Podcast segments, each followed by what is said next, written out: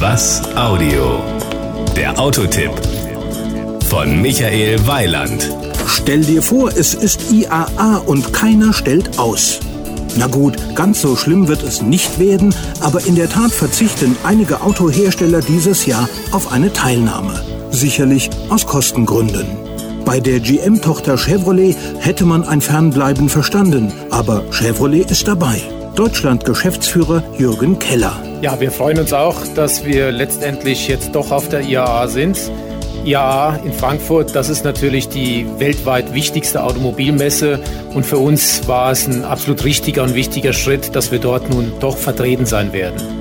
Es kam dazu, weil wir sehr gute und sehr faire Gespräche mit dem VDA hatten, mit dem Veranstalter, wo ich wirklich sagen muss, man ist uns entgegengekommen und man hat auch die spezielle Situation, in der GM weltweit, aber eben auch Chevrolet äh, derzeit sich befindet, berücksichtigt und verstanden, sodass man letztendlich auf eine sehr gute Lösung kam. Eine Lösung, die sogar zusätzliche Vorteile schaffen kann.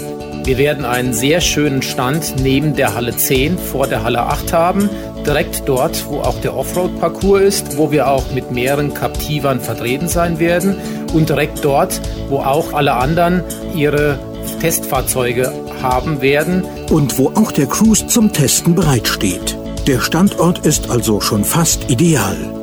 Die Markteinführung des Cruise war übrigens ein Erfolg. Die Markteinführung von Cruise äh, war sehr erfolgreich aus unserer Sicht. Wir können sagen, dass wir unser Jahresziel, nämlich dieses Jahr 1000 Fahrzeuge zu vermarkten, bereits erreicht haben.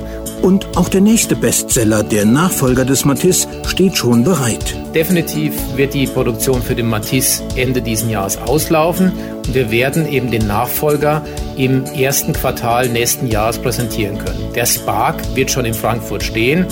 Die Kunden werden sehen, wie wir unseren Kleinstwagen weiterentwickelt haben. Sie werden sehen, dass es ein aufregendes, ein wirklich tolles Design geworden ist, in der Designsprache, wie man sie auch schon beim Cruise kennengelernt hat.